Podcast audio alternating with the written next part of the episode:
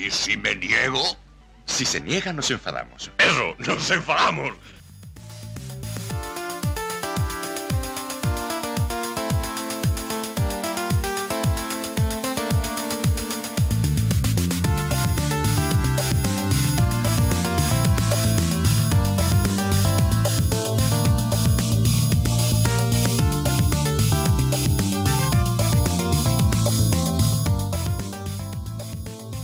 Comenzamos este y si no nos enfadamos hoy 13 de noviembre de 2023 recuerden toda la actualidad semanal del Málaga por hermanos malaguistas y estamos de enhorabuena no solo por el empate del Málaga en Ibiza que puede ser mirando lo positivo o negativo sino porque tenemos conocimiento del nacimiento de una nueva malaguista. Así que enhorabuena a los papis y siempre somos uno más. Somos uno más. Enhorabuena, eso sí que es un golazo. Y, y nada, otro malaguista más. Seguramente sufridor, pero bueno. otra malaguista sufridora Otro, mala- otro malaguista. Bueno, pues un empatito en Ibiza, hay muchas cosas de las que hablar. Tenemos nuestro, nuestra frasecita que Artani siempre nos da y, y mucha, mucha, mucha actualidad, ¿verdad, Fran? En este y si no nos enfadamos. Pues sí, desde el análisis del partido a las cosas de Artani y por supuesto las noticias que siempre nos da desinformación deportiva. Pues sí. Así que sin más dilación vamos con los titulares. Esta vez no destripamos nada- del análisis de la jornada. Así que ahora viene. Vamos allá con esos titulares.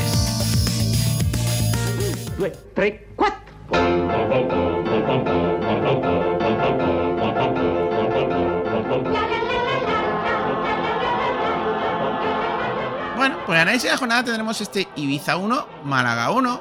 Bueno, malo, ya se verá. Resumen, estadísticas, bogroncito, cateto, rueda de prensa post partido en la posición en la tabla clasificatoria. Hoy en un día con Altani, Altani se pone exigente en X. Embarga en sus últimos coches en la Rosaleda y hablaremos de la inauguración de la primera fase de la academia. En desinformación deportiva seguiremos sacando el punto al periodismo deportivo malagueño tras la subida de tono con un periodista tras el partido contra el Córdoba de Pellicer. Se disculpa. Dani Lorenzo confirma lo que todos temíamos sobre su posición en el campo. Que falta un 6, estoy yo. Que falta media punta, estoy yo. Le faltó decir que falta un portero, estoy yo. Pero no, eso no. Intercambios entre abono entre Unicaja y Club de Fútbol siguen esos eventos, pero ¿quién no estuvo? Quique. ¿Quién estuvo? El administrador. ¿Para qué sirve Quique? Hablaremos de ello. Tendremos los resultados del femenino y del Atlético malagueño. Y en la próxima jornada, eh, Málaga Cruz de Fútbol Alcoyano, el 18 de noviembre a las 6 el sábado. No, da capo. Un, due, tre, quattro.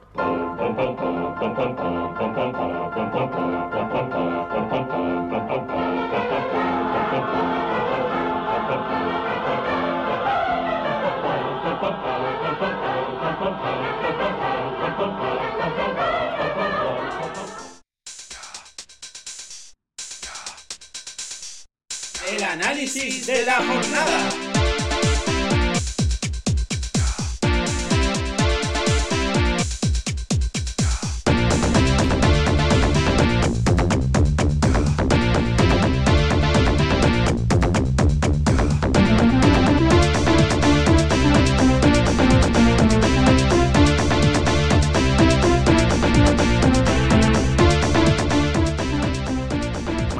Con este análisis de la jornada, Fran. Este Ibiza 1, Málaga 1.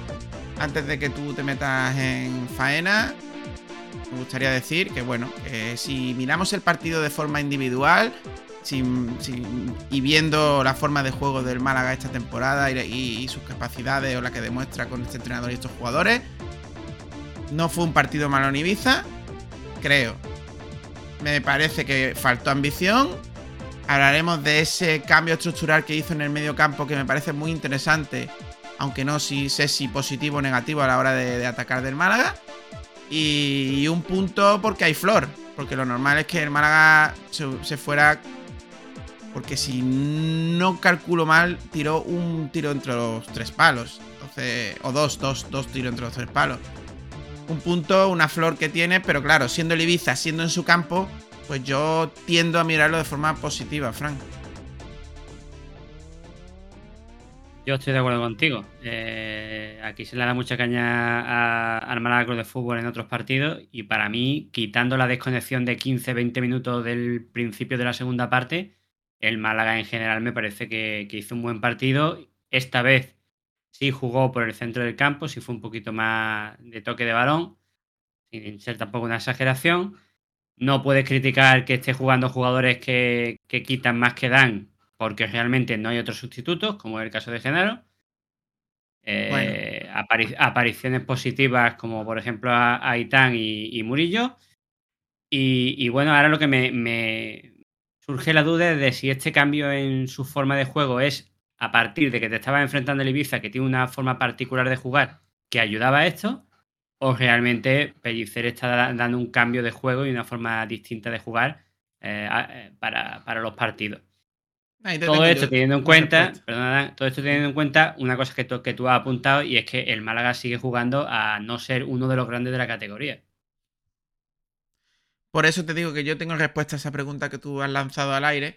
Eh, el Málaga. mm, el Málaga de Pellicer, o Pellicer como entrenador, no sé cómo, cómo indicarlo, es un equipo camaleónico. Hay gente que lo ve bien hay gente que lo ve mal. Yo lo veo mal, pero siendo el Málaga o siendo un equipo más humilde, lo veo mal. Porque tiende siempre a, eh, ser el equipo pequeño, a no tener una identidad de juego y adaptarte para anular al equipo rival. Cuando pienso que el Málaga tiene mm, calidad suficiente, incluso con las bajas, para tener un juego propio y para que el rival se preocupe de nosotros y no de no nosotros tantos de ellos. Que hay que trabajar como juega el rival y hay que intentar neutralizar sus cosas positivas, evidente, pero sin perder tu identidad. Pero es mi forma de ver el fútbol. Cada uno tiene su forma y está es claro que Pellicer tiene otra. Es que eso te iba a decir, que Pellicer tiene su identidad, que es bloque cerrado, en bloque bajo, defender fuerte, presión alta al principio de los partidos, arañar alguna jugada de calidad y que no te marquen gol. Bueno, pero que eso es usted su Que le está funcionando porque tiene un señor que se llama Alfonso Herrero, que está parando lo, lo imparable. Que es la flor, la Pero- flor de Alfonso. Pero las cosas como son, este partido, por lo que sea, se ha mejorado y espero que sea el principio de una mejoría en el juego del Málaga. Sigue teniendo esos minutos de desconcierto que fue en este caso después de la- del descanso, no sé si por cambios del Ibiza o porque nosotros estamos cuajados.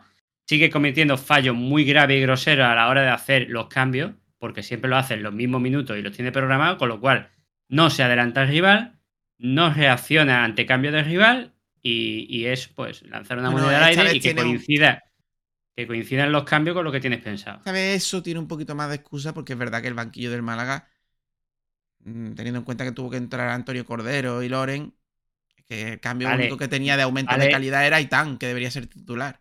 Te lo compro, pero no salieron tarde los cambios. Claro, como siempre. ¿Por qué? Porque el- los periodistas no se dan cuenta, parece, lo vuelvo a repetir. Minuto 60-65, 10 minutos después y 5 minutos antes. Siempre, igual, pase lo que pase, vaya con el partido como, como vaya. Inmutable. Yo después de ver a esta, a este Ibiza, mm, considero que está arriba porque juega al ataque y porque tiene dos, tres jugadores que le pueden marcar un gol, dos, y llevarse los partidos. Pero me parece un equipo débil en defensa, un equipo blando y un equipo que tampoco es que jue- no, no tiene un juego tampoco brillante. Sinceramente, Ya no hemos sinceramente, van a ganar puntos, están ahí arriba y creo que van a seguir arriba, pero por esa valentía que el Málaga creo que carece. Pero el Málaga creo, pienso y estoy seguro que con bajas y sobre todo si las bajas tiene más equipo que el Ibiza, pero vaya de calle. Ya nos hemos enfrentado a un 60% de, de equipos de la categoría. Y con un 60% ya te puedo decir que para mí el Ibiza no está entre los mejores de los que nos hemos enfrentado. No, pero esto es como quien Eh, mar- marca goles y menos le marcan, pues esto es lo que hay. Tiene gol, va por el gol y, y sabe sus desventajas, las conoce bien, por eso juega como juega eh, y, y- y también conoce sus ventajas. Pero a mí me parece que, igual que te digo que seguramente la Antequera suba posiciones, el Ibiza creo que va a acabar bajando posiciones. Yo lo veo bastante fuerte. Pero bueno, estamos hablando de, de la jornada del Málaga. Bueno, ya, ya, ya veremos. Bueno, hubo un, si te parece, vamos ya, hubo un cambio de sistema que a mí me gustaría comentar antes de entrar individualmente en cada jugador, Frank. Bueno, ante las bajas, bueno, hizo una cosa que, que, que en, en mi pensamiento creo que, que influye negativamente en el ataque de- del Málaga, un ataque complicado, un ataque que no creo que lo trabaje mucho Pellicer, pero es verdad que fortaleció el medio campo y en, por momento hizo parecer que jugábamos a veces por medio campo. Eh, ante las bajas, bueno, Genaro y Dani Lorenzo es, según él, yo no tengo tanta capacidad de ver a la cantera, es lo único que tiene. Bueno, pues metió a David La Rubia y a Juan Hernández apoyándose junto a Dani Lorenzo y a Genaro que quedaba como stopper. Entonces quedaba, quedaba con la rubia, Dani Lorenzo y Juan Hernández, pues había ahí tres para crear juego dentro de medio campo. Y luego estaba Roberto y Dioni en banda, que Dioni también se metía en medio. ¿Cómo quedaba? Pues teníamos muchos jugadores en medio campo, con un Roberto arriba en islote. Y, y evidentemente nos, que, no, impedía hacer con facilidad, eh, o por lo menos que que si Roberto coge el balón en el medio campo, en la defensa, pues imposible que remate. Así de claro te lo digo. ¿Bueno para sostener el partido? Sí, porque lo sostuvo. ¿Bueno para el ataque del Málaga? No. Y esto es lo que yo digo. Hace cambios tácticos, técnicos, que, a veces acierta, evidentemente, porque es verdad que analíticamente hace muy bien el prepartido en ese sentido, pero mm, influye negativamente en el Málaga y en su equipo. Y yo no sé hasta cuánto eso, eso es bueno. Ya, aquí lo que pasa es lo que has dicho tú antes, que es que no, podemos criticar demasiado lo que es la elección de jugadores en el sentido de que hay muchas bajas y tiene lo que tiene. Por eso, ahora después hablaremos uno por uno, hay cosas que uno dice, venga, vale, te lo compro. Eh, hablando de alineación y de forma de juego, hay que apreciar un detalle que creo que es una buena noticia y es la entrada de Murillo como central, que es su posición, y que para mí, quitando un fallo puntual que tuvo medio grave, estuvo a muy buen nivel. La nota negativa, Juan Hernández, que lo vi bastante flojo, pero ya te digo, de la alineación hay que, hay que, ver como algo positivo que tenemos otro central que se ve que tiene categoría para poder jugar perfectamente de titular en, este equipo. Sí. A este sistema que yo he querido exponer mi forma de verlo. Luego cambió en el segundo tiempo, ya puso a Dion y a Roberto ya como un 4-4-2 y ya el equipo llegaba más, algo más llegaba. Roberto, está haciendo un desperdicio tenerla allá arriba luchando solo. Y Dioni, que lleva unas jornadas que quitando algún momento puntual va de mala en peor, y mm. creo que no es culpa suya precisamente. Mm. Están desperdiciando es que estamos, estamos viviendo de goles, de goles de un reciente lesionado que hay tan que ha jugado ratito. Y aunque él tenga esa fortuna, esto es más flor que otra cosa, es más que juego. El partido lo se planteó prácticamente para empatarlo y lo empatamos gracias pues, a un destello de un jugador que, tiene calidad mansalva. Es que si no, se nos va. Eh, es que lo que tú has dicho, el Gol es un destello de la calidad que tiene el Málaga, que tiene jugadores de mucha calidad, de esos que se pagan con mucho dinero, que es lo que soltó el otro día el técnico. Mm, eh. Como no sé si quería dar a entender que le faltaban jugadores con, pasta o quería ensalzar los jugadores con pasta que tenía el equipo contrario. Eh, no sé si fue en la rueda de prensa posterior o... Sea una u otra cosa, está muy mal tirado. Muy mal tirado. Sí, sí, porque le está salvando el culo un portero que... es el mejor de la categoría, está demostrando. Y jugadores que pegan chispazos en momentos determinados en la parte de arriba, que son los que le están haciendo pues empatar y ganar algún que otro partido. Yo solo digo que luego lo hablaremos, pero vaya, que el Málaga viene de una derrota y dos empates. No, dos empates, dos empates. Viene de, victoria, dos empates. Eh, ya todo lo que no sea ganar el sábado mm, es más que preocupante. Vamos con. El Málaga, contiene dos victorias y cuenta la de Copa del Rey. No, esa no es. Realmente. Pues entonces es un empate, una victoria y dos empates.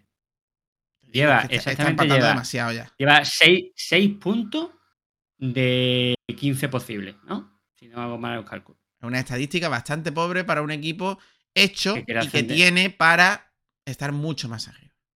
Mucho más. ¿Y eh, cuando como, no gane, como, no, como no gane en casa. ¿Y cuándo ha sido, Fran? Cuando ha venido el Turmalé y da gracia que le hemos ganado a Antequera y que, y que hemos. que tenemos. que tiene flor. La gracia que tiene Flor Pellice. Vamos con tiene este. Flor y, tiene Flor y jugadores bien fichados y con calidad, que son los que le están sacando individualmente las castañas. Vamos con el 11, Alberto Herrero. Alberto, Alberto, es que eso que lo, que Alberto es lo que decía el comentarista. Alfonso Herrero en portería. Alfonso, pues bueno, pues demostrando, creo yo, que es el mejor portero o el portero más en forma de la categoría, sin ningún. Sin ninguna duda. Otro paradón que a la postre pues, ha servido para llevarte un punto de un campo bastante difícil como el del. Vamos con esa línea defensiva que es donde tenía, bueno, esa entre las lesiones y, y, bueno, y las rojas esa que le sacaron a, a Galilea. Bueno, pues no sabían qué iban a hacer, pues hizo lo más lógico, poner al tío que no es lateral, aunque tú te quieras empeñar, y ponerlo en su sitio, que lo tienes en la plantilla y te la ha puesto Loren en la plantilla con ficha de primer equipo. Diego Muriño y Nelson Monte, bueno, un Nelson Monte que lo vi más lento de lo habitual, y un Diego Muriño que, pues, suscribo lo que ha dicho Fran antes, que aparte de un fallito, pues, que Norma está debutando, me pareció un partido bastante, bastante bueno para ser un debut. El fallo, para los que no lo recuerden o no lo vieran, es que él intentó sacar el balón jugado, dejando desprotegida su zona y perdiendo el balón. Pudo costar. Pero aparte de esa mancha, el partido fue muy bueno por parte de Murillo. A Nelson lo vi pues más o menos en su nivel, tampoco lo vi tan lento como tú dices. Nivel normalito, con algunos aciertos y bien más o menos bien colocado. Vamos con, con los laterales, un Dani Sánchez un Gabilondo. Gabilondo un poquito más eh, con respecto a anteriores partidos, pues lo vi más, normalito. hizo un gran partido Gabilondo. Tampoco se le fue nadie, solo Javi Jiménez una vez. Pero me gustaría hablar, y voy a aprovechar ahora, porque la banda derecha del Málaga, que era la que ataca a la banda izquierda del Ibiza, con un Javi Jiménez que todos los conocemos, que da pena defendiendo y casi atacando, pues le mete a Dioni. Teniendo a, David Rubia, mete a Dioni ahí. Es que incluso, fíjate y a Gabilondo no sube. pero Fran, fíjate tú que. momento. y Gabilondo no subió tanto porque estaba Dioni ahí. Dioni no te defiende como un extremo. Es un delantero puesto de extremo. Con lo cual, estudiaste bien el medio campo a lo mejor para. Pero no estudiaste que hay que atacar a Javi Jiménez. Y que hay que meter a David La Rubia o a quien sea, o a Aitán, desde el inicio. Es que es así. Yo vuelvo a repetir que este entrenador estudia para que no te hagan daño y no para hacer daño. Exactamente, exactamente. Eso es lo que llevo diciendo yo, sí, sí. Todo el y, lo que te iba a decir, perdona que te estaba intentando, que te iba a cortar. Eh, hasta Kevin, que a mí no es precisamente un jugador de mi devoción, lo pone a pierna donde no suele jugar con Javi Jiménez y le monta Está lesionado, estaba lesionado, no fue ni convocado, Frank. No, lo reservó. Estaba para jugar, pero por si las moscas vamos a reservarlo. Que Kevin no jugara era algo que con lesión o sin lesión estaba pidiendo a grito. estaba pidiendo a, grito, un viaje y un banquillazo, Kevin. Sí, pero te estoy diciendo que un jugador habilidoso, tanto la rubia como él, podrían haber hecho estragos con Javi Jiménez. Si es que fue sin hacer eso y Javi Jiménez de hecho, Aitán, de hecho, Aitán mm, mordió por ahí bastante. Bueno, Gabilondo para mí normalito, discreto. Y Dani Sánchez me gustó mucho, no, no, no tuvo fallos defensivos que yo recuerde. Y prácticamente ante un Juan Hernández lento, pues, pues prácticamente es que tuvo toda la banda para él. Y puesto en eso es que, es que participa en la jugada del gol.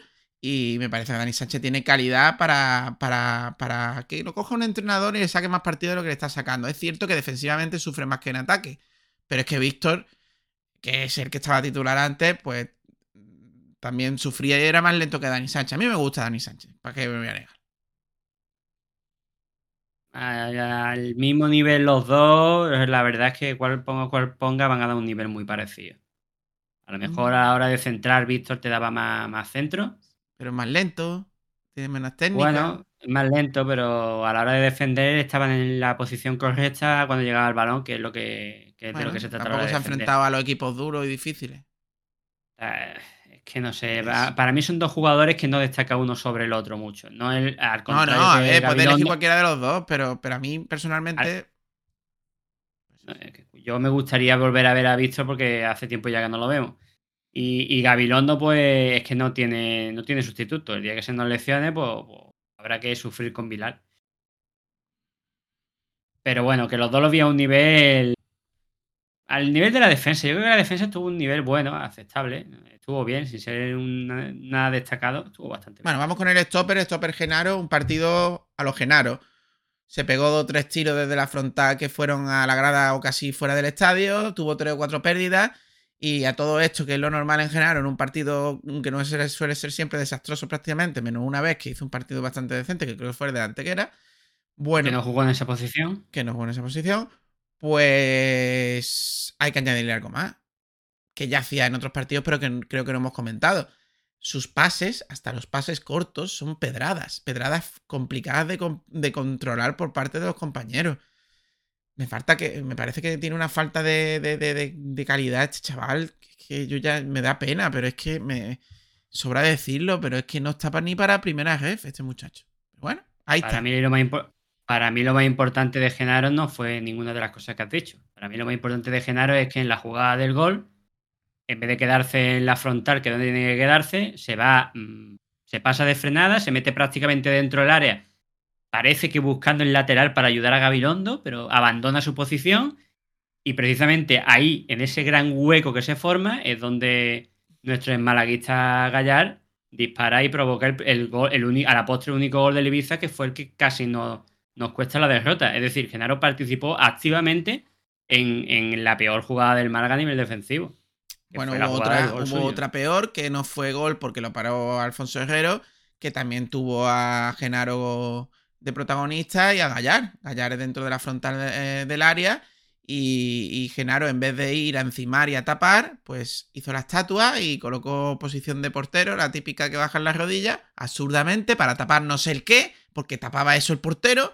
Y bueno, pues dejó tirar, dejó tirar y menos mal que hizo una buena tajada a Alfonso Herrero. ¿Por qué Es no lamentable, critico- es lamentable. ¿Por qué no Espero que se recupere muy pronto, Fran, perdona. Espero que se recupere muy pronto y que este tío no juegue, sinceramente.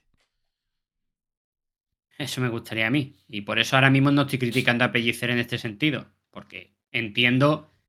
Yo buscaría a otro, pero entiendo que tiene poco donde elegir para sustituir a Genaro. Así que en ese sentido no me voy a meter con Pellicer. Pero que Genaro yo ya lo dije cuando llegué el primer año que llegó incluso, que, que tenía su, sus jugadas de ataque, que es que lo único que hace es que este año también ha pasado lo mismo. Cuando lo ha puesto más adelantado, pues ha tenido eso, esa efectividad arriba. Porque como pivote defensivo y como centrocampista destructor no vale. Vamos a seguir. Dani Lorenzo, el, el compañero, el que luego hablaremos más de forma más extensa de sus posiciones en el campo y la locura que le estaba creando al pobre chaval, que ya mismo no sabe ni a qué se dedica dentro del campo. Pues me parece que tuvo una primera parte regulera, pero una segunda parte muy, muy, muy buena. Se echó el equipo a la espalda, empezó a tocar balón con, con la rubia y con Aitán cuando entró, y me parece que cuajó una muy buena segunda parte. Dani Lorenzo. Dani Lorenzo, desde que entró en la Copa del Rey, que creo que entró de titular, en cada partido está mejor. No sé si por la posición en la que está empe- eh, jugando, por la asociación con los jugadores que suele poner, como tú has dicho, mejoró mucho la segunda parte con, con la entrada de varios jugadores y de la forma de juego. Pero Dani Lorenzo, que parecía que, que ya se lo había cargado Pellicer como se ha cargado otro jugador otras veces, parece que está volviendo otra vez a, dar un nivel bastante bueno que el que se espera de este jugador que tiene muchísima calidad y muchísima visión de juego. Se lo demostró con un par de aperturas de prácticamente de banda a banda que oxigenó el equipo una barbaridad y provocó bastante eh, superioridad en ataque para, para el Málaga. Vamos con David Rubia y Juan Hernández y Dioni. David Rubia, bueno, pues tuvo, es, tuvo tiene sus partidos buenos y sus partidos malos. Cuando le salen cosas, cuando le salen no. Pero siempre pelea, siempre lucha. Creo que tuvo una primera parte bastante, bastante buena y creo que lo cambió cuando estaba también bastante bien. A mí me gustó David Rubia. Juan Hernández me pareció que está falto de partidos para su nivel, pero no me parece un muy mal partido de él, un partido discreto. Y Dioni nefasto. Dioni me parece que es talento, que aparte de que no lo pone en su posición, tampoco le veo con ánimo de, de, esforzarse, entre comillas, más de la cuenta. Entiéndaseme bien, no le veo, no le veo apretar y, no me gustó. Dioni ya lleva tres o cuatro partidos que no me está gustando.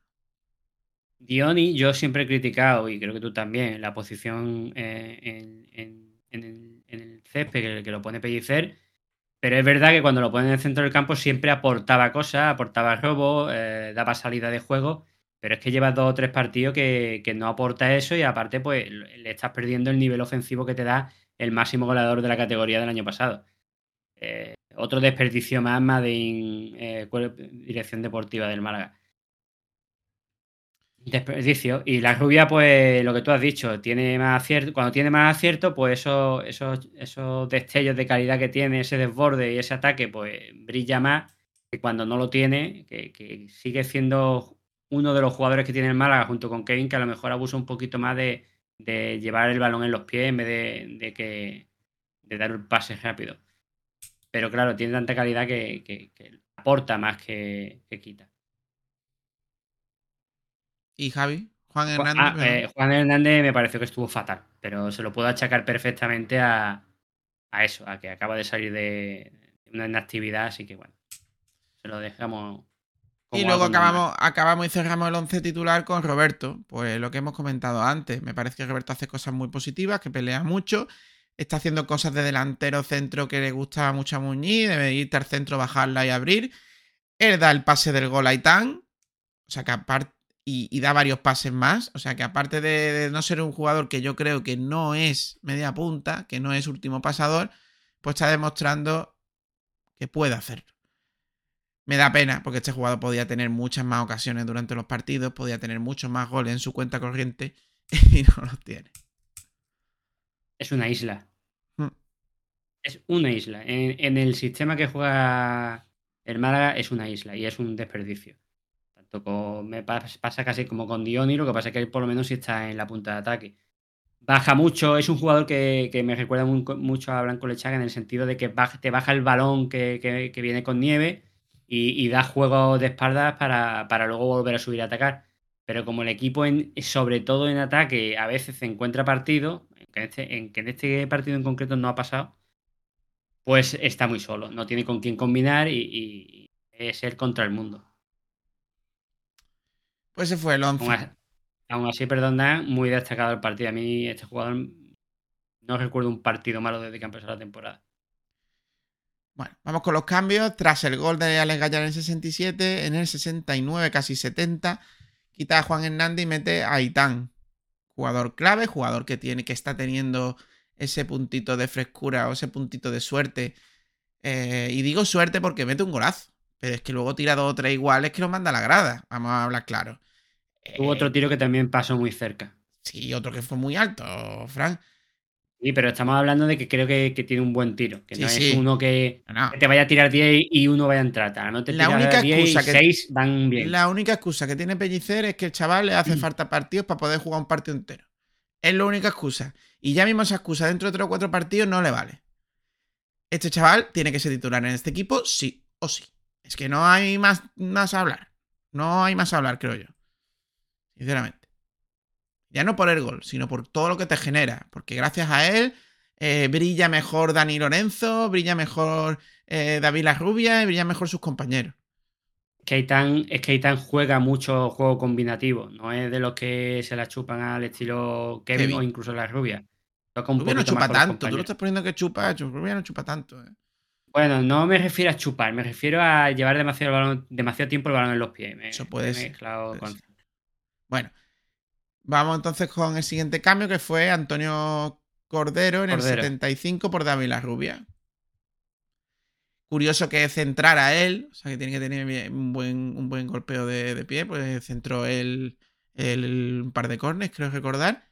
Bueno, no, no jugó lo suficiente, igual que Loren Zúñiga, que entró luego en el minuto 85 por Roberto.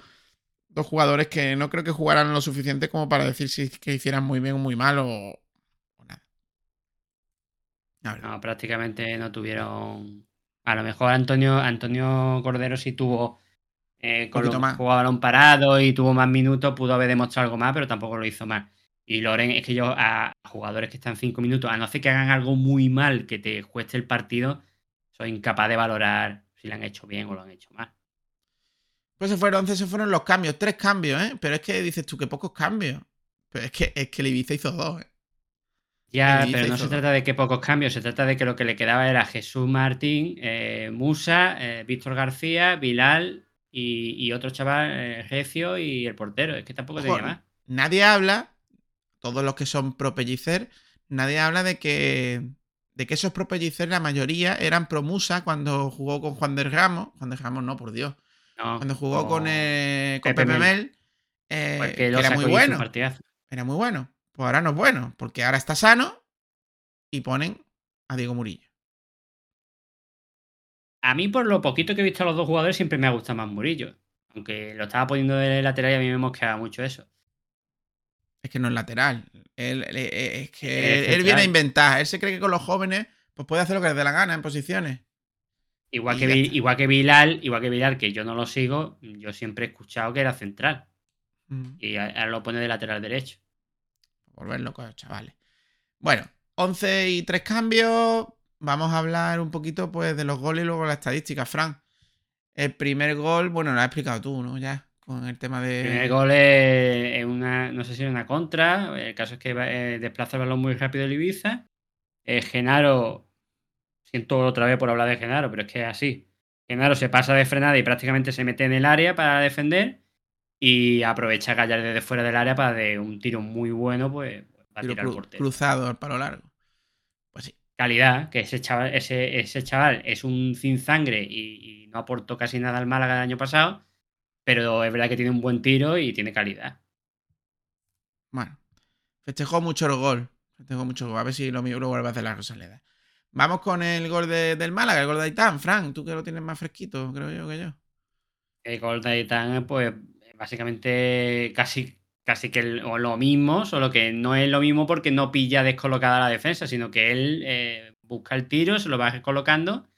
Y, y una cosa que me sorprendió mucho de, de Aitán, que hacía mucho que no lo veía, era cómo monta el tiro sin prácticamente carrerilla y solo echando el- la pierna atrás. Eh, muy rápido, Yo desde creo que fuera del área y metió un golazo. Que Yo pegó creo el recordar que es un balón que no sé si que roba o que, o que desplaza a Dani Sánchez, que se la da a Roberto, que lucha a Roberto entre dos, luego se la abre en apertura a la banda derecha, a la banda de Javi, Javi Jiménez, casualidad, la coge Aitán, y Aitán, como tú bien dices, hace un pequeño amago hacia adentro y le pega un bimbazo que, que da al larguero y golazo. Ese fue el gol del Málaga que dio el empate y que mantiene vivo a Pellicer en el, yo diría en el cargo, aunque yo creo que el Málaga ni se plantea eso. Ah, sinceramente. Estoy viendo, estoy viendo otra vez los goles repetidos. El gol del, del Ibiza es una, jugada- una jugada estática, no es una contra, en la que le pasan el balón al, al afrontar la Gallar que está solo, porque el otro se ha ido a buscar a buscar uva. Y en el caso de- del gol del Málaga, pues es un, un pase, como dices tú, de Dani Sánchez eh, a- directamente a Aitán, que se va metiendo hacia adentro y desde fuera sin, sin cajería ni nada, me mete un zambombazo que, Entonces roba el balón, roba el balón Roberto. Yo recordaba que Roberto estaba en la jugada. Yo estoy, lo- por lo que yo estoy viendo. eh, Sería otra el jugada entonces. era. 10 el 18, ¿eh? ¿no? El, el- es Dani Sánchez que le pasa directamente a Aitán sí, a la otra entonces, banda. Sí, sí, pero ¿cómo le llega Sí. el balón a Dani Sánchez? No sale en la repetición, claro. No, no sé la repetición. Es que creo que fuera sería Roberto. Porque yo Pero que vamos, que Dani Sánchez en la repetición sale desde el centro del campo. Que antes pasa algo, pero. Sí, es una contra. Bueno. Mete entre dentro y con cuatro tíos del Ibiza tapándole, mete ese zambombazo a. bueno, al final empate justo porque empate al final lo que dicen, que los goles son lo, lo que valen, ¿no? Pero la realidad, paradas de Patrick Sequeira, un mano a mano creo que fue a Roberto que se lo saca debajo y el gol. Eh, y, a, y a Alfonso Herrero, pues la parada que le hace a Gallar y el gol, ¿no? ¿O hay algún- Yo creo alguna que- parada más? Yo creo que el empate es justo. Empate justo por lo que se vio en el campo. Sensación que a mí me da. Perdón. Sensación Sí, que a mí me da. hubo dos- Ah, sí. Usted primero, caballero. Me refiero que sensación que a mí me da como espectador, pues que el Málaga, siendo un poquito más de la segunda parte, un poquito más ofensivo, con otro dibujo táctico, hubiera creado más ocasiones y probablemente nos podíamos llevar el partido. Es la sensación. Pero El, el Málaga dominó el balón quitando esos 15, 20 minutos del principio de la segunda parte, dominó el partido. Y si a. es que claro, esto es ciencia ficción. Pero si yo creo que si hubiese yo con más valentía, pues se hubiese traído los tres puntos. como habitualmente esta temporada. A la hora de analizar el partido objetivamente, hubo dos tiros a puerta por, por cada equipo. En uno la para un portero, en otro la para el otro portero, en uno desde fuera del área lo mete Gallá y el otro desde fuera del área lo mete Aitán. Pues sí. Es verdad que se está pidiendo mucho un penalti que es dudocillo por parte de a favor del Málaga, no sé si lo recuerda. Sí. Realmente yo no acabo de verlo y luego por la otra parte, por el Ibiza se pide que no es fuera de juego, pero sí, yo creo que sí era fuera de juego. Así que para mí el empate es justo, el Málaga respecto al juego le veo una mejoría y y le sigo viendo por los mismos fallitos de siempre, solo que es verdad que con un poquito más de mejoría a la hora de, de jugar tocando el balón. Bueno, vamos con las estadísticas, Fran, y cerramos carpetazo. Al Lo dicho, eh, lo dicho. eh, muy igualado todo. Siete saques de esquinas para cada uno, dos tiros a puerta para cada uno. En el caso de tiro fuera, 6 del Málaga por 4 del Ibiza y las faltas 17 pitadas del Ibiza por 16 pitadas del Málaga. Fuera de juego, dos de ellos por 0 nuestro. Pues ahí está la, la estadística del partido. Porcentaje de, perdón, porcentaje de posición de balón, que se voy a decirlo. El Ibiza un 53 y el Málaga un 47. Cosa que, por lo que se, se intuía, iba a ser más igualado, incluso a favor del Málaga. Pero es verdad que esos 15-20 minutos del Ibiza en la segunda parte, pues tuvieron muchísimo. Yo es que no vi tal, tan, tan dominio del Málaga, la verdad. O que tú lo ves. No digo dominio, digo llevar el peso del partido y, tocar y, no tener peligro. Yo sí vi una mejoría, ¿no? no es que realmente dominara. Dominar no mejoría, Mejoría porque también el Ibiza es un, equipo que te es más abierto, lo que hemos hablado, más fácil de atacar, en fin. Sí que sí, que yo no sé por qué, si es por el sistema de juego. De hecho, en el podcast anterior yo dije que yo este partido lo veía más factible que el partido anterior que habíamos jugado. Totalmente cierto. Vamos con el boqueroncito y el cateto, pues vamos con nuestra encuesta en nuestro canal de Telegram. ¿Cuál es tu, boqueroncito y cuál es tu cateto de Ibiza Málaga? Bueno, pues de boqueroncito pusimos Alfonso Herrero, Aitán y Dani Lorenzo. Otro de igual. Bueno, pues un 100% de, de los votos recabados son para Aitán. Ya no por parte del gol, sino por la influencia en el juego, creo yo, que tuvo Aitán, como hemos explicado y que, bueno, para mí es titularísimo en cuanto consideren o él se considere capaz de mantenerse durante un partido o de 60 minutos. es que hay gente sabia en el canal de, Telegram y si no, guion bajo podcast. Solo, solo, solo gente con clase. Bueno, y luego está el cateto. El cateto tenemos a Dioni, a Genaro y a Juan Hernández. Y otro de igual. Me sorprende que Dioni no se lleve ninguno, pero bueno, Juan Hernández se lleva un 25% de los votos recabados y Genaro, el habitual, pues se lleva ese 75% de los votos recabados. Así que Genaro, titularísimo para el cateto de, de, la temporada por ahora. Es muy difícil. Mira que vamos con la jornada 15, pero es muy difícil que te quiten el cateto, Genaro. A no ser que Pellice lo quite de la alineación. Sí, eh, sí, bueno, pero no se lo va a llevar todo el mismo, ¿no? Es que es la cosa, es que se la está llevando.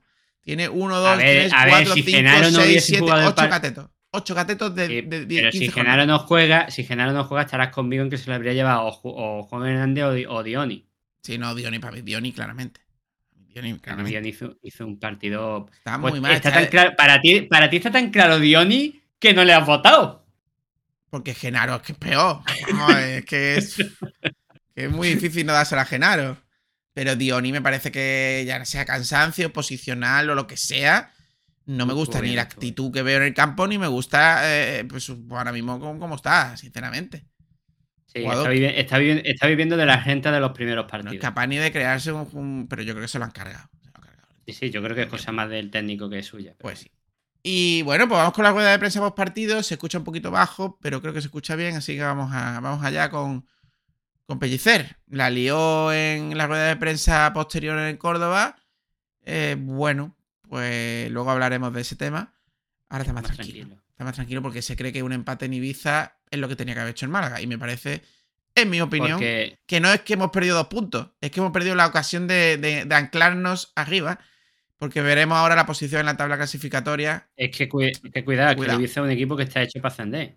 Nosotros no. Como el Málaga. No, como el Málaga. Es que nosotros somos el Málaga. Pero, también tenemos que tener en cuenta que somos el Málaga, según Pellicé. Entonces, cuidado, cuidado. Bueno, vamos a escucharlo.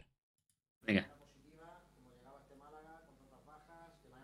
Está hablando el periodista. Que apenas se le escucha y ahora habla. más que un punto, ¿no? También tengo un poco la, sensación, y creo que también el entrenador de, de Ibiza lo va a decir, ¿no? Una sensación que a lo mejor porque ha habido varias situaciones en, el, partido en el cual pensábamos que nos podíamos llevar los tres puntos, como ellos cuando se han puesto por delante y han podido en una transición pues eh, marcar el segundo. Mm. Pero ha habido momentos en los cuales nosotros la primera parte, exceptuando una acción a balón parado y una situación de pérdida, creo que hemos tenido control del partido, sin generar tampoco muchísimas situaciones, porque sí que es verdad que estamos teniendo un problema en la, en la última zona, en ese último pase, en esa, en esa pausa porque ahí tenemos que dar un paso hacia adelante. ¿eh? Hemos hecho muchas cosas bien, pero luego llegamos a esas zonas, pero luego no ocurre nada, o malos centros, o una mala toma de decisión, y sobre todo en la primera parte me ha dado la sensación que hemos podido sobre todo ser un poco más, más dañinos, ¿no? Tener, tener un poquito más de, de presencia y de generar más situaciones de, de ocasiones que yo creo que hemos sido hemos superior. Y verdad, la segunda parte es un equipo muy bien trabajado y es un equipo que con muy poco te genera situaciones, ¿no? Viven de situaciones de balón parado, de, de cuando tienen el balón, control de balón, eh, tú en defensa en bloque bajo tienen, creo que posiblemente tienen los jugadores de ataque mejores de la, de la categoría o de los mejores de la categoría y en cualquier acción pues ha pasado en la jugada del gol, una pérdida que hemos tenido, pero nosotros luego hemos generado, pero hemos generado menos de las situaciones reales que hemos llegado. Me voy muy contento por el tema del trabajo de los chicos, mirar que al final era una, una convocatoria que veníamos con 12 canteranos, con- contando a, Dani Sánchez, a Sergio, a Sergio Cordero, y hemos, hemos acabado, como hemos acabado, ¿no? con Diony, con, con Aitán, con Cordero y con Loren. Entonces, muy contento por los chicos por el trabajo, pero tenemos que dar ese pase, en esa zona de finalización tenemos que, seguir mejorando, porque creo que generamos más de lo poco que, llegamos a portería. ¿no? Bueno, eh, si lo ha visto, me parece bien. Me preocupa que lo que no vea Fran es que hay que trabajar ese ataque. No dar un paso adelante, hay que trabajar ese ataque. Está hablando de que fallamos en ese pase, último pase, coño, pero es que eso se entrena. La cuestión aquí es, eh, eres bien pensado y dices tú, bueno, es algo que él está viendo un fallo y cree que puede arreglarlo y lo va a arreglar. O su forma de arreglarlo es, es, chavales, está más, más espabilado que arriba tenemos que dar bien el pase de finalización y ya está. Da la impresión, aunque no sea así, de que eh, la parte del ataque se la deja a que los jugadores den el chispazo y combinen entre ellos y, y surta el gol. No se ve, quitando balón parado que sí se ve un trabajo, a la hora de jugadas de, de, de plazamiento de balón no se ve jugadas preparadas ni nada de eso. A lo mejor estoy No. equivocado y si la hay. También se escuda un poquito en, lo- en la- en las lesiones. Pues vamos a seguir escuchando. Eh, mister, eh, buenas. Después de, como tú dices, tantas bajas, eh, al final decías que el punto es eh, eh, positivo. ¿Cómo has visto al equipo en ese comienzo de la segunda parte? Quizá le ha faltado eh, lo que estaba dando la primera.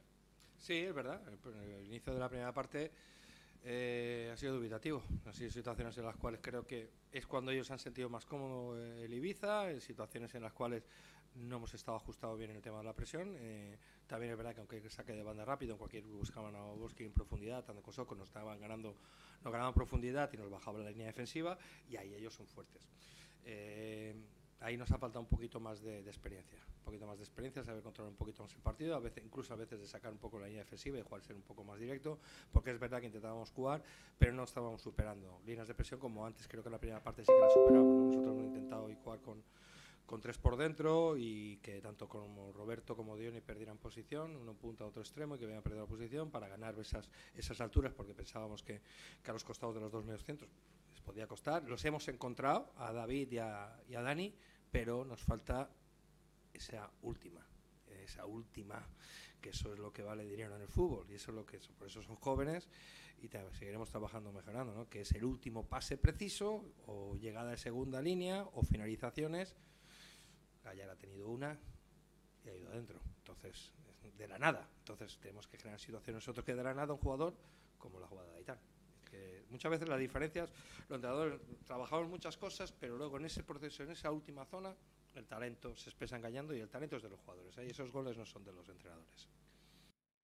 O sea, que tienes a uno sí. que es como Gallar, ¿no? Que te hace, que te gana partido. Vale, perdona. Ese, ese es el comentario que comenté, valga la redundancia, antes del tema de, del dinero y que eso es el dinero. No sé qué, qué quería decir con eso. Y eso, no digo que sea malo o sea bueno, pero pide más juego directo.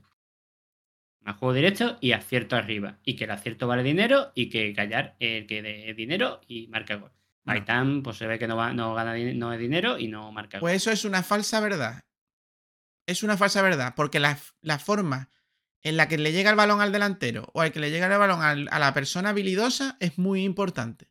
Y no lo mismo un patadón al aire que viene con nieve de, de, de, de lo alto del monte que un pase mmm, tranquilo al pie. No es lo mismo las pedradas que da Genaro que los pases que posiblemente te puede dar Sangali. no es lo mismo. Y tú, caballero, tienes más jugadores de pasta que el Ibiza.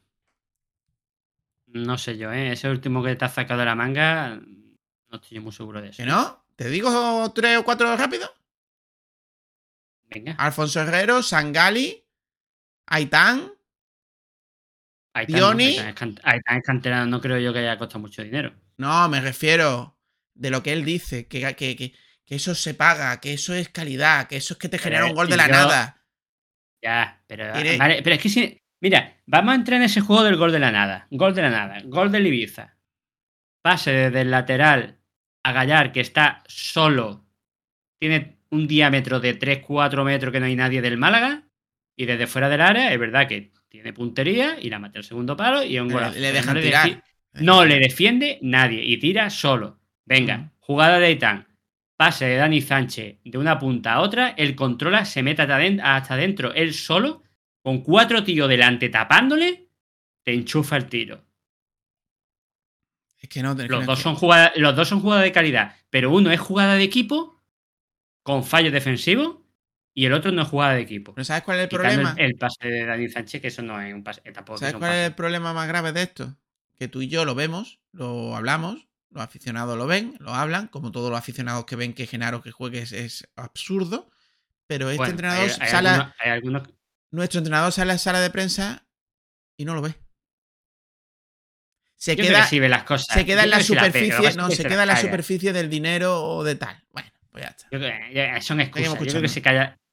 Él dice lo que le conviene a él para que los jugadores estén animados, estén bien y, y ya está. Pues venga, vamos a seguir. anda. Vamos al lío. Eh,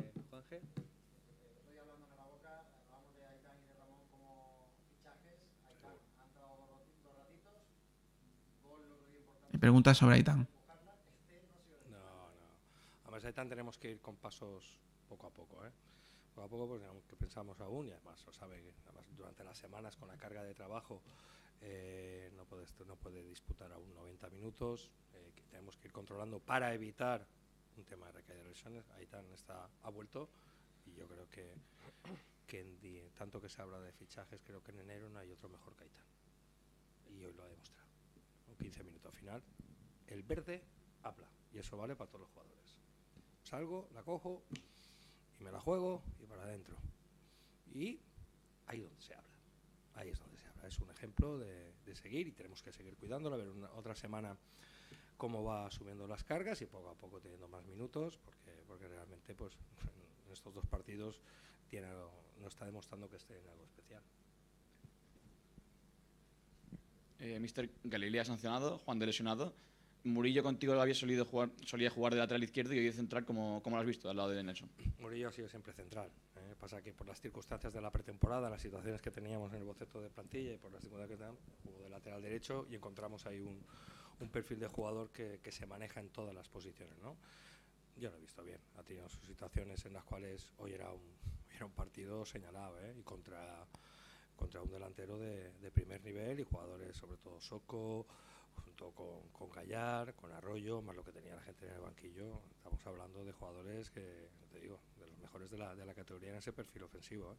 Y yo creo que ha, estado, ha cumplido porque la verdad que verlo entrenar es un placer y te da sobre todo esa seguridad. Por eso a veces cuando lo pones de, lateral izquierdo o lateral derecho, pues sabes que te va.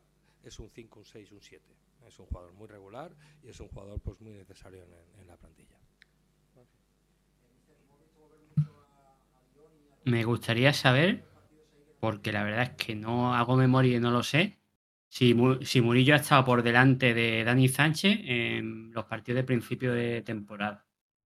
No lo recuerdo, No. ¿la No. verdad? Estuvo en pretemporada cuando no había llegado todavía Dani Sánchez. Por cierto, estoy totalmente de acuerdo con, con que ha hecho muy buen partido y en un partido bastante complicado.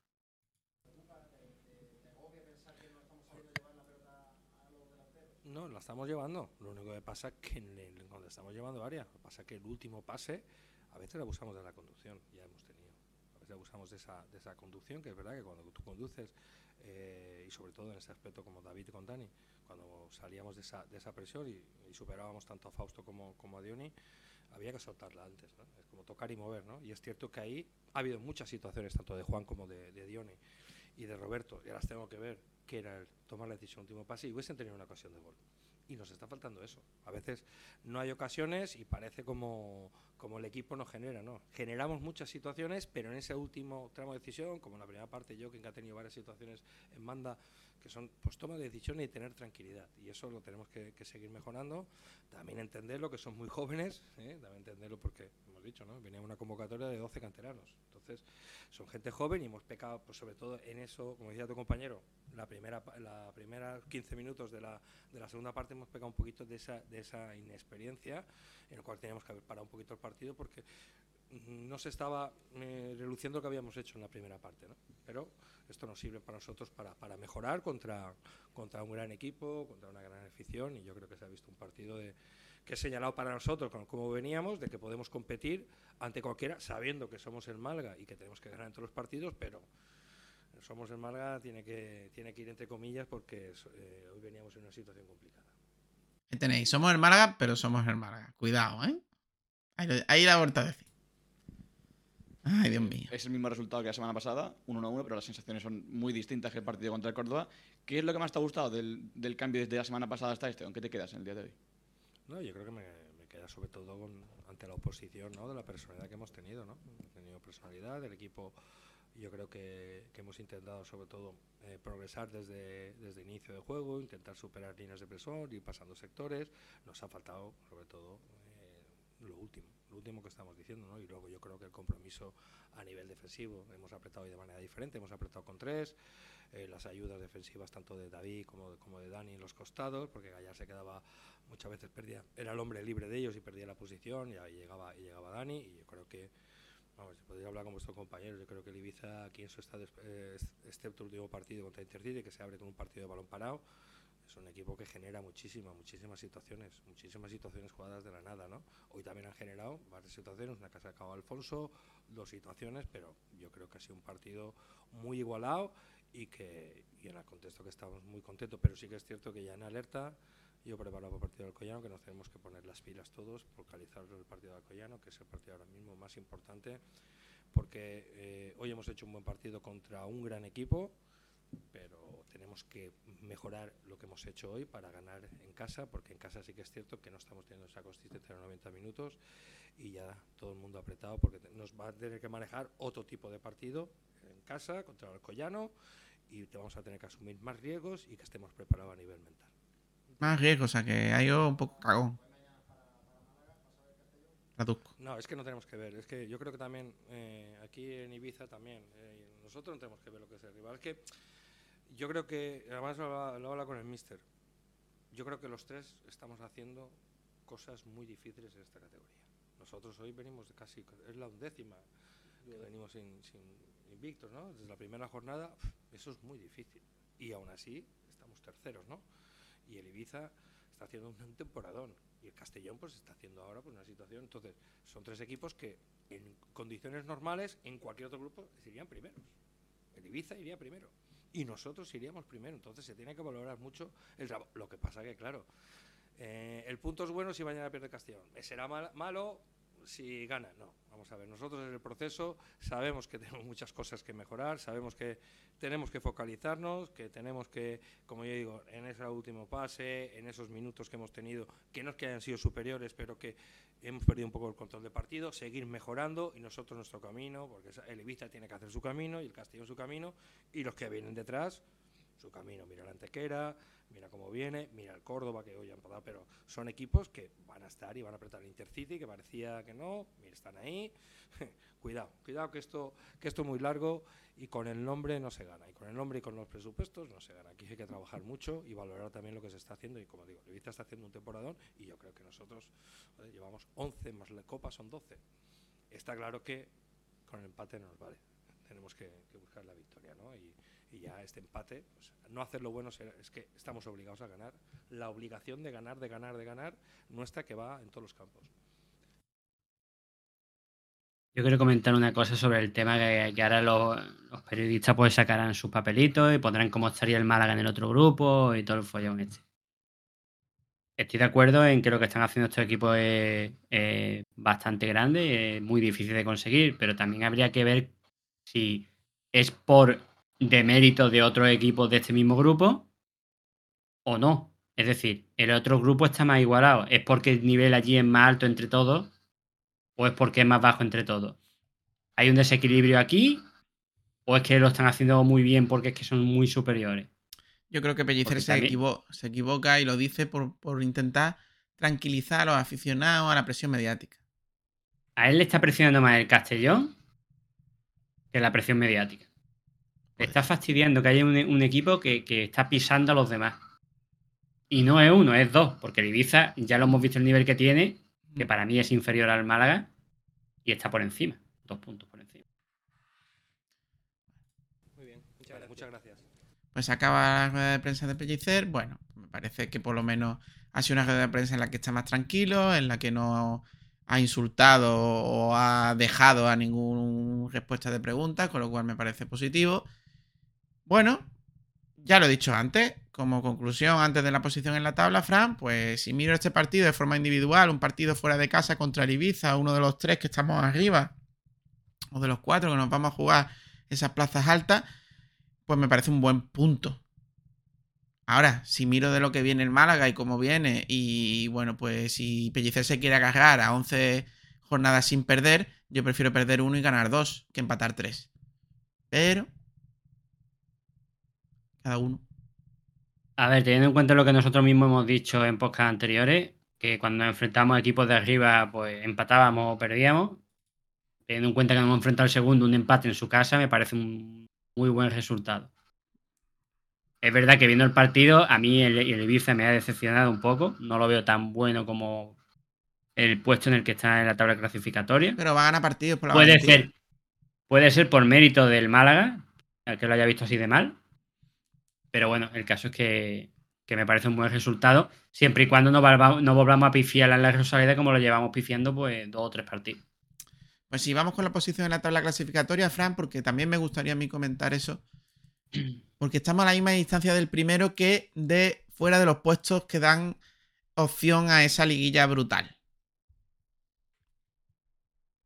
Sí, estamos en el puesto número 3 con 25 puntos y el que está fuera de los puestos de playoff tiene 19. Es decir, estamos a dos partidas, 6 puntos de, de salir fuera de, de la- del playoff. Y estamos a, a 4 puntos del líder, que es el Castellón, que solo ha perdido un partido. Sí, partido del 17 de diciembre contra Algeciras pues puede ser muy importante. El más importante ahora es el, es el Alcoyano en casa, que veremos si el Málaga realmente tú me entiendes lo que te quiero decir. Tú me vas entendiendo, Fran, tú me vas entendiendo. Sí, yo te entiendo. Bueno, pues aquí damos carpetazo a este análisis de la jornada. Ibiza 1, Málaga 1.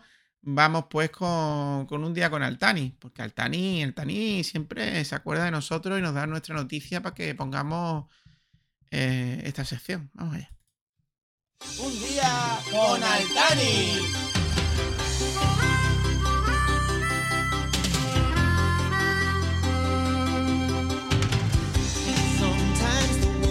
Perfect, nothing to rearrange. Sometimes you just get a feeling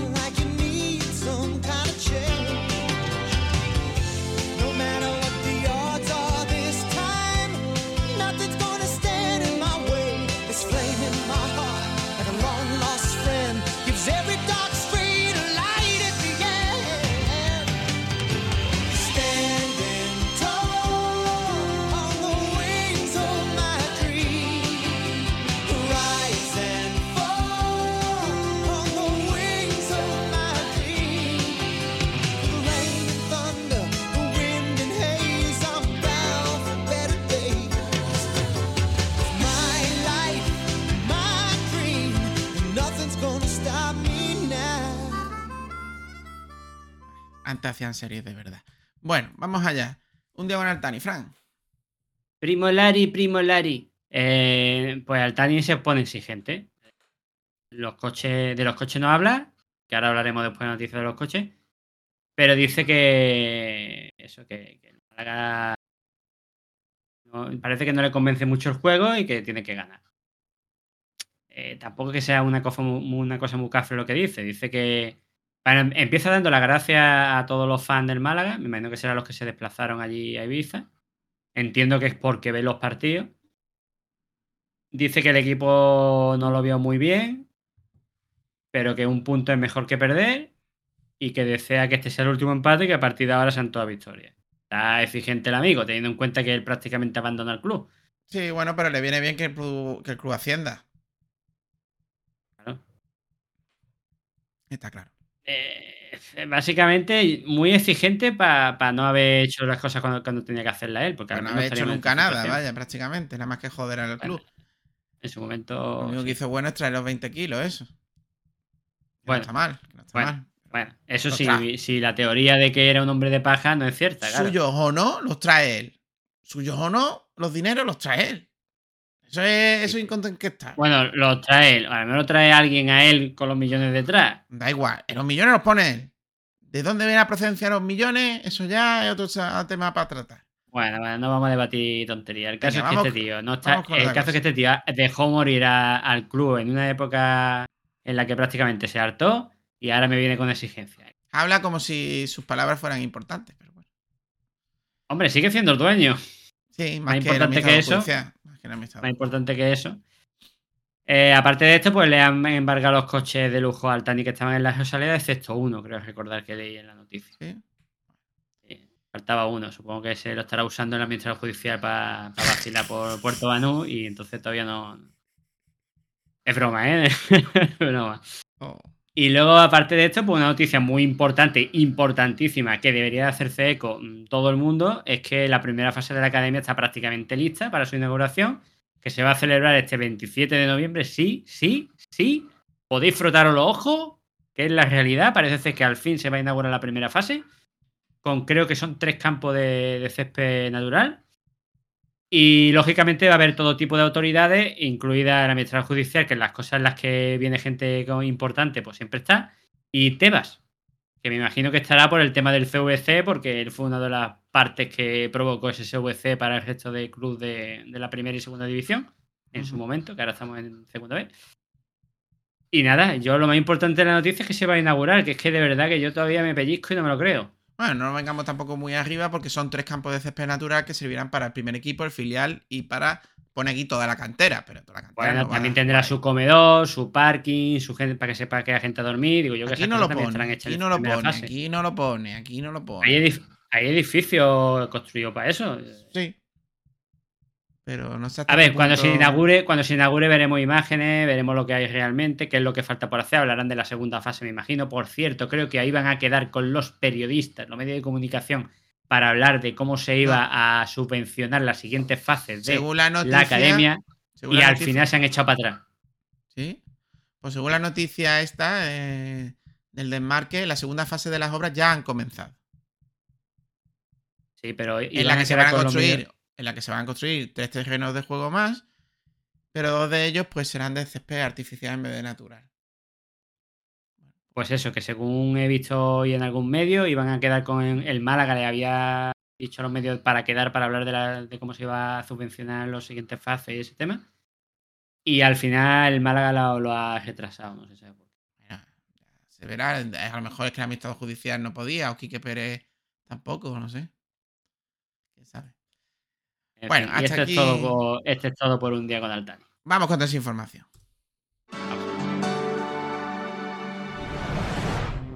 Desinformación deportiva.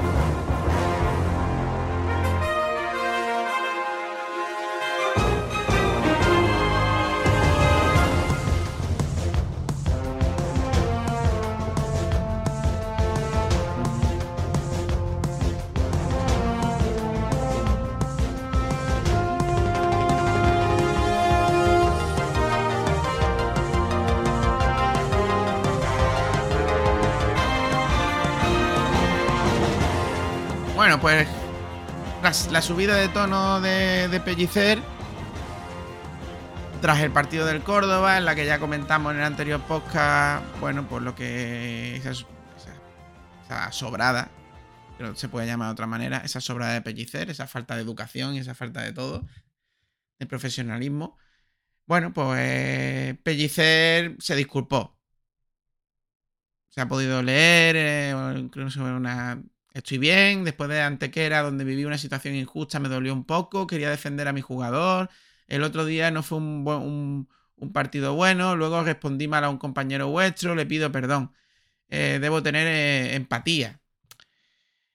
Esta disculpa me suena a la de Rubiales cuando le obligan a disculparse por el beso a Jenny Hermoso, que ni lo siente ni lo padece. Pues esa es la que, la que a mí me da la sensación. Luego sé que en privado habló con el periodista y que está todo resuelto. Y creo que esto todo ha sido porque le han dado un tirón de oreja. Yo quiero pensarlo. Hombre, yo querer pensar, quiero pensar que ha sido él el que ha decidido pedir perdón porque se, se había pasado de frenada. Yo creo que no. Pero quiero decir, quiero decir que en la pregunta de. En la pregunta del periodista en ningún momento se mete con ningún jugador suyo para que él ponga como excusa que fue para defender a un jugador. No, no, no, la he entendido mal. En, en el extracto que yo te he leído, que es eh, entrecomillado, habla de que, de que lo echaron por defender, lo echaron del partido por defender a... que dice que estaba mal por eso, por lo de la Antequera, la expulsión de Antequera. Ah, vale, vale, vale, vale, vale. Pero, es- que lo pero, echaron joder, por eso. eh, Bueno, Viene a decir me sigue- que el enfado de la- viene a decir que el enfado de, de la expulsión de Antequera le duró hasta después del Córdoba y, y- y que lo, lo- lo pagó con todo el mundo y lo pagó con el, con el- Pues eso es mentira, eso es mentira. Por eso te digo, son no excusas es- absurdas.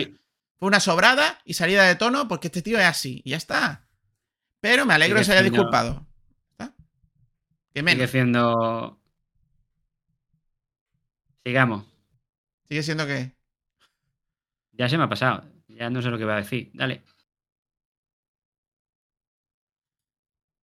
Bueno. Yo tengo problemas aquí de. de cositas. Sigamos. Dani Lorenzo, Fran, si quieres decir tú esta noticia, te la leo rápido y tú la comentas. Dani Lorenzo confirma lo que todos temíamos, sobre todo Fran, que lo tem- temía aquí durante semanas, sobre su posición en el campo. Estoy aprendiendo a adaptarme a posiciones. Que falta un 6, estoy yo. Que un media punta, estoy yo. En una entrevista que hemos podido sacar de- del desmarque. Básicamente lo que estábamos pensando que podía pasar a Dani Lorenzo. No jugaba siempre la posición en la que estaba dando resultados, lo había cambiado de sitio y estaba jugando bastante peor. Le estaba haciendo la picha un lío, como suele decir vulgarmente. Y que tú aprendas a jugar en otras posiciones no significa que tu máximo rendimiento lo dé en esas nuevas posiciones. Si tú rindes bien en un sitio, pues oye, puedo jugar en otro y, y hacer un parche, pero, pero donde, donde tú das el 100% es donde el entrenador tiene que intentar ponerte. Pues sí, que sea fun- o sea, que tú tengas la capacidad, como por ejemplo Genaro, de jugar de central, o, o medio centro, porque no sé cuál es la posición real de Genaro, o Murillo, que es central, pero puede jugar de lateral en un momento determinado de una necesidad. Bueno, pues positivo, pero que te vuelvas loco porque te pongan parches, porque tienes calidad y te pongan parches en todas las situaciones del campo, pues me parece que se está cargando un chaval que está en construcción y está creciendo, está formándose como futbolista. Pues sí, y la posición eh, real de Genaro es fuera del campo. Luego soy yo, ¿sabes? Bueno, ¿seguimos? ¿O algo que comentar? Bueno, o como mucho por encima de la línea media. Bueno, No, no, comentar que es verdad que era muy extraño el, el bajón de rendimiento que había da- ha dado Dani Lorenzo y había coincidido con ese cambio de función en el equipo. Y ya está. Y esto lo que hace es confirmarlo.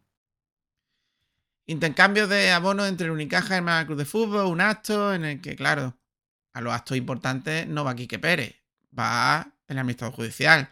Porque él no tiene, no, su función no es que las cuentas cuadren en el Málaga. No, su función es representar al Málaga, parece ser. Aunque haya puesto a un tío que está cobrando un dinero para representar al Málaga por él. Cosas, son cosas, cosas que, bueno, que rayan un poquito. Y En aquí fin. lo sospechoso, lo sospechoso es que aparece en contadas ocasiones y en las contadas ocasiones que aparece siempre hay compañías de alcaldes, empresarios con pasta y ese tipo de cosas que le pueden venir bien a, a según qué persona en su trabajo. Es curioso, sí. Pero es curioso, yo no estoy acusando a nadie de nada, ¿eh? Yo sí lo acuso directamente. Es una vergüenza y me parece que la jueza debería si estar no más tienes tanto. pruebas, si no tienes pruebas, no digas esas ¿Qué cosas. prueba? Pero vamos a ver, vamos a ver, vamos a ver, vamos a ver. Yo no tengo pruebas del motivo por, pero tengo pruebas Ya de que, de que, pero tengo pruebas de que Cuando es una presentación en la que hay un alcalde o, o alguien poderoso, va el administrador judicial. Cuando es un patrocinio de mierda, va Quique Pérez. Esos son pruebas. Esos no son que me lo estoy imaginando. Esos son realidades puras. Vamos a ver, decir- tontería. Otra cosa es que yo haga él te puede decir, ¿me va a dejar hablar hoy, por favor? Sí, yo te estoy dejando hablar perfectamente, caballero. Pasa que te gusta mucho el, El- micro, tío. Te gusta mucho el micro. Él te puede decir que va cuando hay personalidad importante porque, lógicamente, eh, esos invitados se merecen que esté el máximo responsable del club. Es que él no es el máximo responsable del club. Él es el administrador, es el máximo responsable en las cuentas del club. Vamos a hablar claro. En las cuentas del club. Ay, Dios mío. Sí, yo estoy de acuerdo contigo. Sí, es verdad que. Vamos con los la resultados punta- de la la cantera punta que le da igual al, al administrador y no va, no va nunca. Málaga Club de Fútbol Femenino 1 ha perdido con, con 1-3. Mira, lo- contra el Club los, dos equipos, los dos equipos han quedado 1-3. No, los uno ha ganado y otro ha perdido. El Málaga femenino 1-3 contra el Tenerife y el Atlético Malagueño ha ganado al Intercity en su casa 1-3. O sea que no es lo mismo. Perdona, es, que, es que como las cuentas del community manager nunca dice quién es el que juega en casa y juega afuera, pues se hace un poco un lío. Claro, que Estás tú muy risueño. hoy. Estás tú muy risueño. No, es que, es que quería sacarlo, quería sacarlo porque es que amigo community manager del Málaga es muy fácil poner Pascual versus no sé qué y Pascual es el de casa y versus no sé qué es el de fuera y ya está. No me ponga siempre el, mismo equipo en la misma posición y luego me ponga que ha jugado en no sé dónde. Y más cuando juegas con, con equipos que a veces cambian de Pero es campo. que a la hora de editar se ahorra un tiempecillo. Ya, pero no hace lo que tiene que hacer, que es informar correctamente a la persona que lee. Tanto que yo me informo del Atlético Malagueño en una cuenta eh, de un fan, creo que es, que, que se llama Atlético Malagueño y que es el que cuenta las cosas en condiciones. Es así de claro. Bueno, vamos Ahí- entonces. ahí- ahí está la cosa. vamos Por con la cierto, muchas próxima, gracias, la próxima jornada. Mm, Termina de hablar y ya vamos a la próxima jornada. Nada, que tiene más moral que el Alcoyano. Tírale. Anda, tírale, tírale, que vaya tela.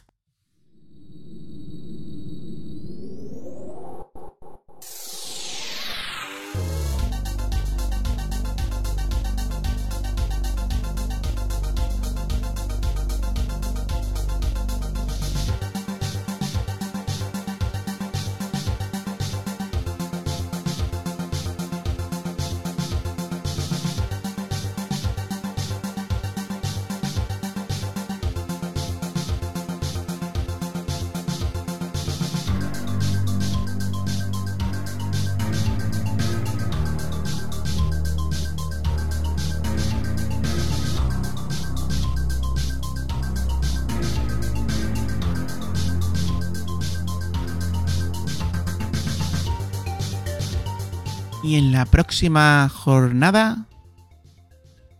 Tenemos un interesantísimo Málaga Club de Fútbol Alcoyano. ¿En qué posición se encuentra el Alcoyano? 18 de noviembre a las 6 de la tarde en nuestro tiempo. En la. ¿En qué posición está el Alcoyano? Está en el puesto 15 justo por encima de los puestos de descenso. En los últimos cinco partidos, eh, la verdad es que está sacando bastantes puntos. Eh, empató contra equipos de los más débiles de la categoría, como fue el, el Granada B y el Linares. Le ganó al Algeciras, Cuidado. perdió eh. lógicamente contra el Castellón y le ganó 3-0 esta última jornada al Medilla. Cuidado con el con Canales de Algeciras, eh. Cuidado, eh. Eh, así que así está, así está la cosa. Le ha ganado al Algeciras y al Melilla, el Melilla que, que va en, en caída libre y sin freno, y le ha ganado 3-0.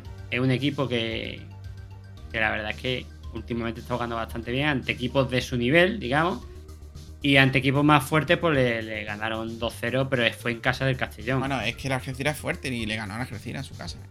Es decir, que el, el, el es un equipo al que hay que ganar sí o sí y más en tu casa, pero que es un equipo complicado. ¿eh? Por, lo- por los últimos resultados tiene pinta de que es un equipo complicado. Yo no lo he visto jugar este año todavía en ningún partido, pero no tiene pinta de ser precisamente un rival.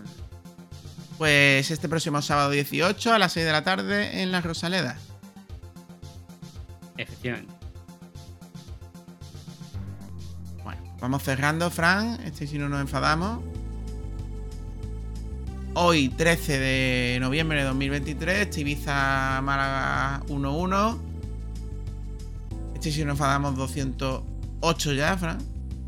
Así que dar las gracias a los que nos escuchan y a los que nos aguantan y a los que comparten con nosotros y a los que votan en las encuestas y, y, y agradecerlos mucho todo. Y a los altos, y a los bajos, y a los gordos, y a los flacos.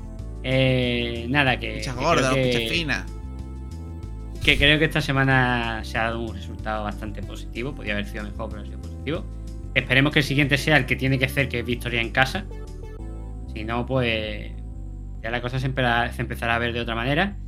Esperemos que no. Y, y nada, que paséis una gran semana hasta, hasta el día del partido y más adelante. Y, y un abrazo, maraguista. Un abrazo. Buena semana. Recordad que estamos en el Telegram, en el canal de Y si no, guion bajo podcast, en el que ponemos a- antes que nadie cuando lo publicamos y ponemos las encuestas y todas esas cosas para que podáis participar. Hasta la próxima. Hasta la próxima, chao, chao.